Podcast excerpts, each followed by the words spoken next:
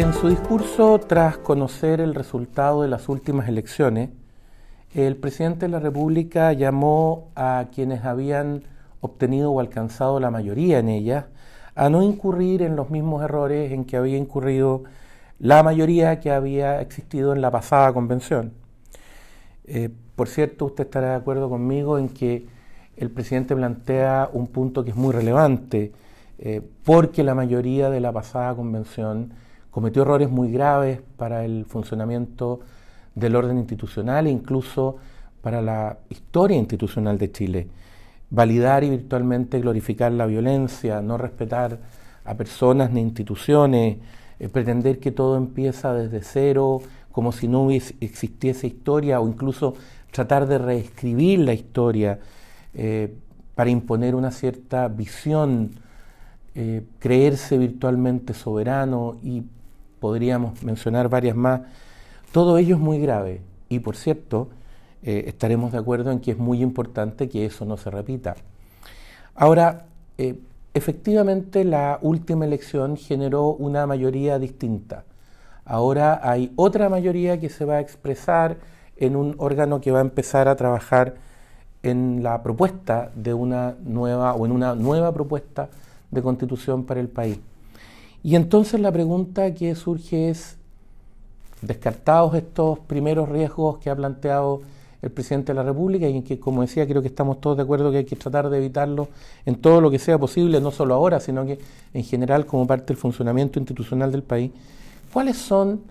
los riesgos de esta mayoría que asume o cómo o qué debiera evitar? Eh, quisiera usar en ese sentido, por lo que se ha oído hasta ahora, por los comentarios que han ido surgiendo desde distintos analistas,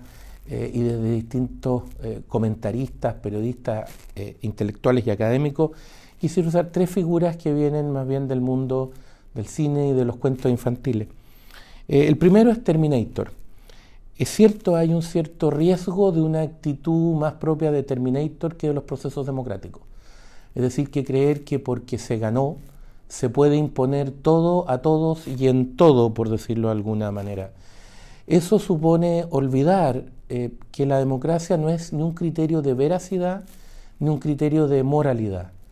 Quienes ganan una elección no tienen por eso razón en todo, no hay una definición epistemológica al respecto, y quienes ganan una elección no son, por ese solo hecho, mejores moralmente que los demás. Por cierto, quienes la pierden tampoco. La democracia no asigna eh, conocimiento a ninguna de las dos partes, ni moralidad a ninguna de las dos partes. Es simplemente un criterio para ponernos de acuerdo.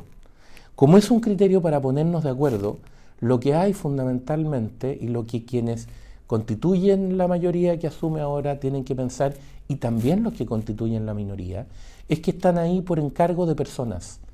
Representan a personas que votaron por ellos y por lo tanto que confiaron en ellos. Son a esas personas y al país en su conjunto a quienes se deben. Y a quienes se deben de la manera más profunda, en el sentido de que se deben en actuar rectamente, recta y honestamente, poniendo lo mejor de sus capacidades al servicio del encargo que han recibido y dando razones, argumentando, explicando, justificando por qué defienden lo que defienden y tratando de explicarlo para que se entienda. Eh, por lo tanto, una primera actitud que habría que descartar es la de Terminator, pero también habría que descartar la actitud de Winnie the Pooh porque aquí el, proceso no va a funcionar si entramos a él pensando que simplemente basta con ser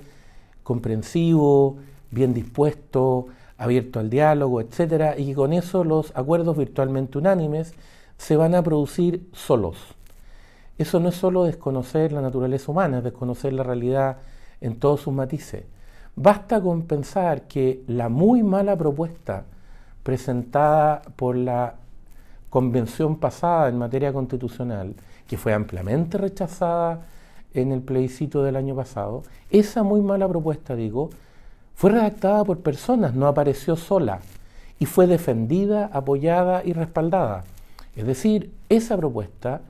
tiene conexión con ciertas ideas, con ciertas visiones. Esas ideas y visiones están ahí y por lo tanto hay que asumir que iba a haber que dialogar, confrontar, discutir con esas visiones, también no han desaparecido y no van a desaparecer, por lo tanto hay que asumir que la conversación, el intercambio de razones y la exigencia de argumentos también pasa en ese sentido. No basta simplemente con decir empezamos de nuevo, por lo tanto se borraron las diferencias. No, esta es, este es una nueva etapa donde esas diferencias se van a mantener, quizás van a aparecer de maneras distintas, y por lo tanto el desafío es tratar de aunar voluntades, insisto, cumpliendo el mandato que se ha, que se ha recibido del país, hacer lo mejor posible por Chile. Eh, en tercer lugar, pareciera ser que así como no hay que seguir a, Terminator y tampoco a Winnie the Pooh, al menos no en esta oportunidad, tampoco hay que seguir a, al rey desnudo de eh, el cuento infantil famoso de Andersen, porque ahí hay un tema sobre el quizás cabría reflexionar un momento con algo más de detalle. Lo cierto es que desde probablemente 2011 o incluso un poco antes, eh, nos hemos ido acostumbrando a recibir un mensaje que no solo planteaba ciertas cosas, sino que descalificaba otras visiones,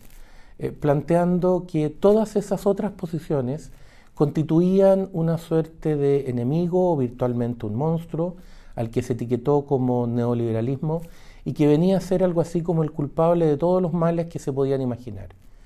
Y entonces en Chile se produjo un fenómeno muy extraño. Es difícil no sé si existe en la historia de Occidente otro país donde se haya hecho una reforma institucional y una reforma política, una reforma institucional y política, digo, y al mismo tiempo una reforma económica, eh, tales como las que se hicieron en nuestro país, que hayan generado ambas en conjunto, no una sola, las dos trabajando juntas, ambas en conjunto hayan generado, digo, décadas de desarrollo y progreso que permitieron no solo que muchas personas pudieran, gracias a su esfuerzo, a su mérito, a su trabajo, salir de la pobreza y mejorar radicalmente sus condiciones de vida, sino que permitieron que el país cambiara. Dejáramos de ser la colonia más pobre de España en América y pasáramos a convertirnos en un país que era mirado como referente y al cual personas de muchos otros países querían vivir, venir a vivir, perdón, porque entendían que aquí había oportunidades distintas, mejores. Y eso era gracias a esta reforma. Bueno, el efecto de esta prédica en contra del monstruo se convirtió en que ese conjunto de reformas pasaron a ser huérfanas. Y en algún momento, gradualmente primero desde el 2010-2011, eh, con mucho más fuerza a partir de eh, el año 2019, nadie parecía querer defender eso, parecía querer reconocerse como parte de quienes habían permitido que esa transformación se había hecho. Bueno, eso tiene que ver con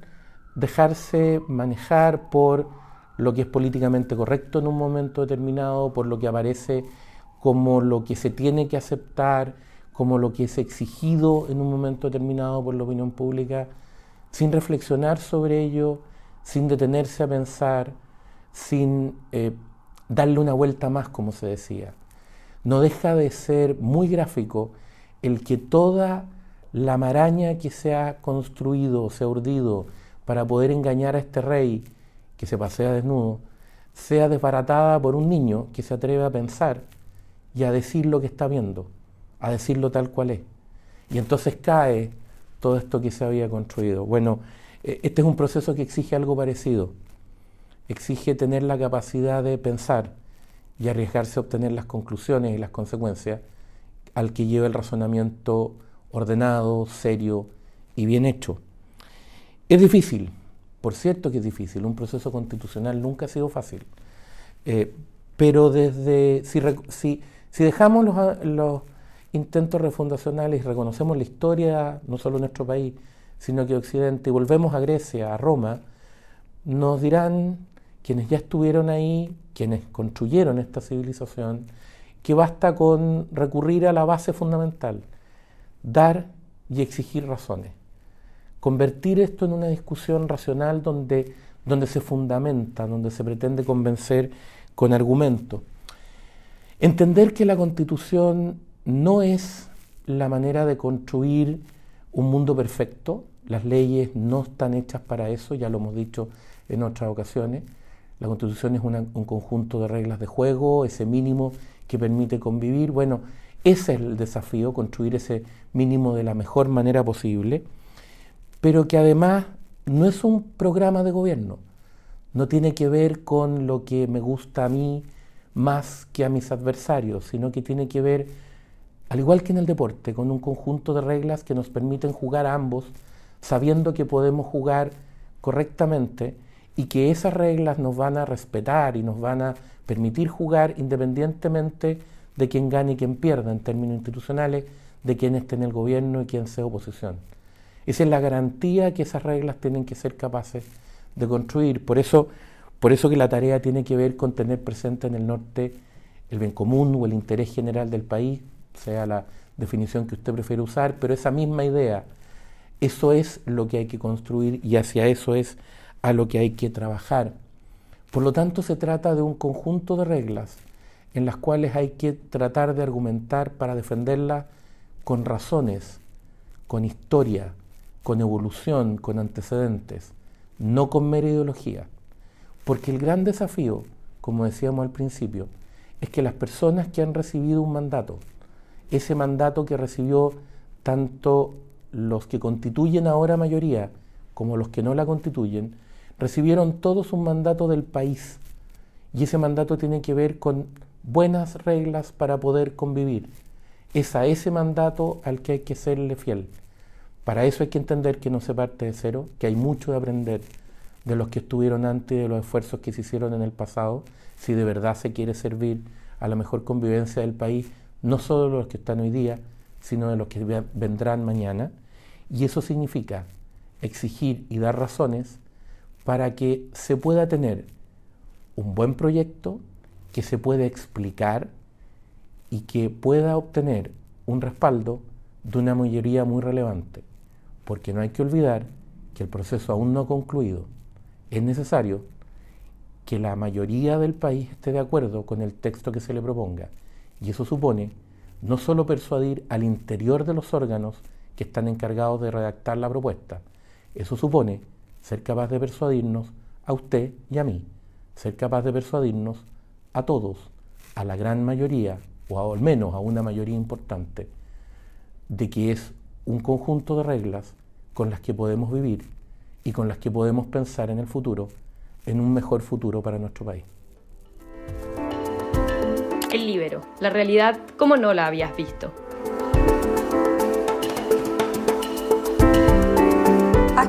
Contenidos lleguen más lejos haciéndote miembro de la red Libero.